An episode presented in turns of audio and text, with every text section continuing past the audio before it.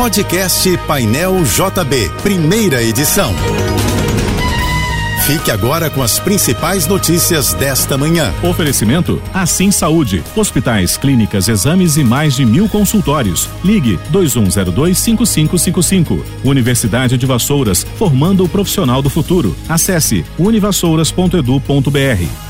O corpo do ator Antônio Pedro vai ser velado na Capela 2 do Cemitério da Penitência, no Caju, a partir das dez e meia da manhã de hoje, em cerimônia restrita à família e aos amigos próximos. E às treze e meia da tarde será levado para cremação.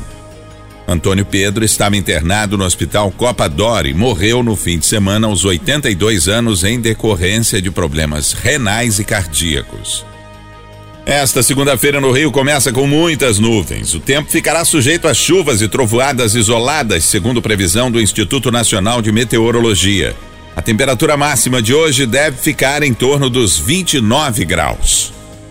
O Ministério da Saúde reforçou a importância de se completar o ciclo vacinal contra a Covid-19 e recomendou a quem está com as doses atrasadas que procure um posto de vacinação. Um estudo da Fundação Oswaldo Cruz, feito com 1.500 pessoas, mostrou que após seis meses de imunização com a segunda dose, os anticorpos caíram entre os pesquisados. Com o reforço da vacina, houve um aumento considerável da proteção contra o coronavírus. Para tomar a vacina bivalente que previne contra as variantes mais perigosas do vírus, é necessário ter completado o ciclo de quatro doses, respeitando um intervalo de quatro meses desde a última aplicação.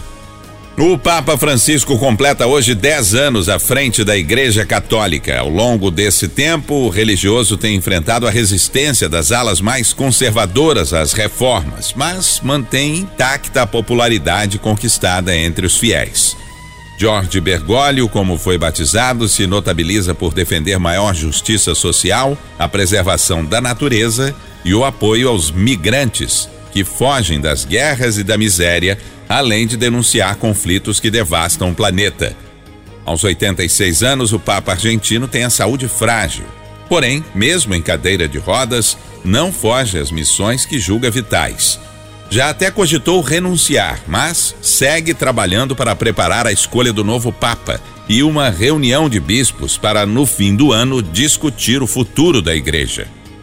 O PROCON estadual do Rio promove hoje e amanhã e na quarta-feira um mutirão de atendimento com 21 fornecedores, que vão oferecer condições diferenciadas para resolver demandas dos consumidores.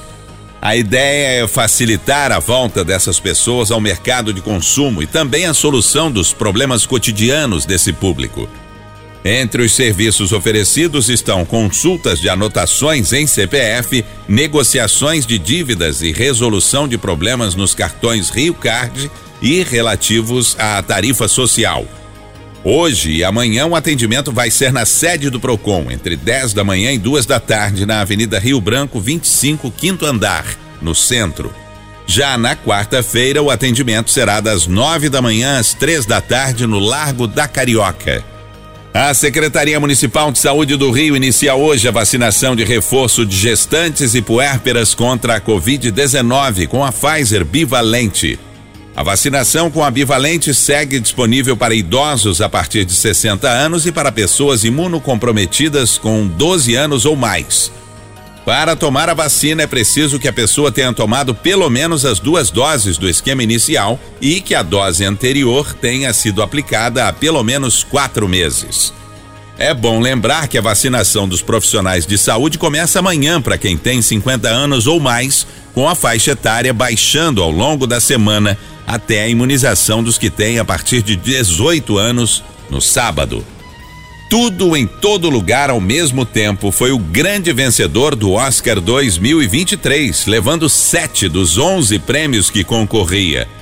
A cerimônia da principal premiação do cinema aconteceu ontem à noite no Teatro Dolby, em Los Angeles, nos Estados Unidos. Além de ganhar como melhor filme, a ficção científica ainda levou outros seis prêmios direção, atriz, ator coadjuvante, atriz coadjuvante, roteiro original e montagem.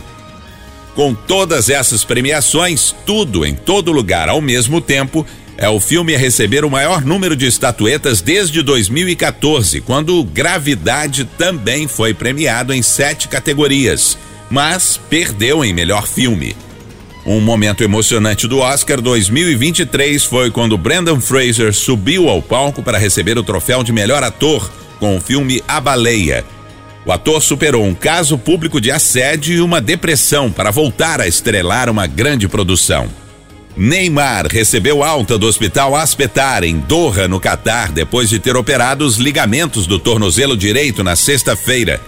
O craque agora vai seguir o tratamento em Paris e deve ficar afastado do futebol por um período de três a quatro meses.